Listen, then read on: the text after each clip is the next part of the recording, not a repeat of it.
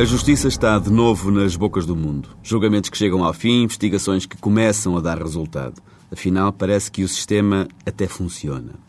Mais uma vez, importa alertar para a necessidade de todos deverem contribuir para a criação de uma cultura de confiança na administração da justiça e nos seus agentes.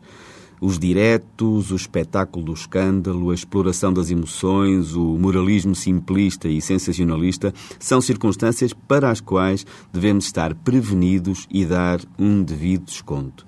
A realidade dos processos não é a realidade mediática.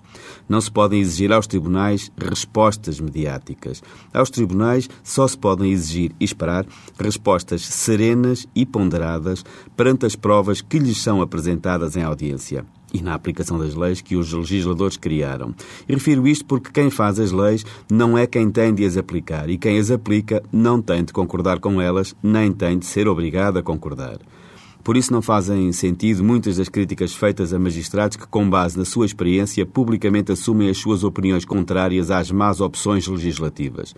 O aplicador do direito não é um autómato, como alguns já defenderam, mas cabe-lhe verificar a sua constitucionalidade e adaptar o direito à realidade e, em caso algum, fora do exercício das suas funções, pode ser coartado no seu sentido crítico. E deixem-me congratular com uma notícia do fim de semana. Há duas semanas atrás apelámos aqui ao salvamento da reforma do mapa judiciário. Uma reforma que precisa de tempo para entrar em vigor, que, nesse momento, precisa de ter todas as estruturas prontas, de forma a poderem ser verdadeiramente verificadas todas as suas potencialidades.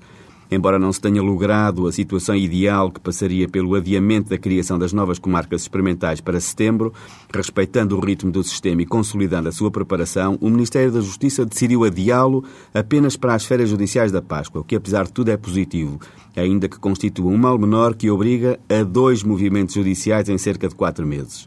Mas estas são opções políticas com as quais temos de conviver, mesmo discordando delas.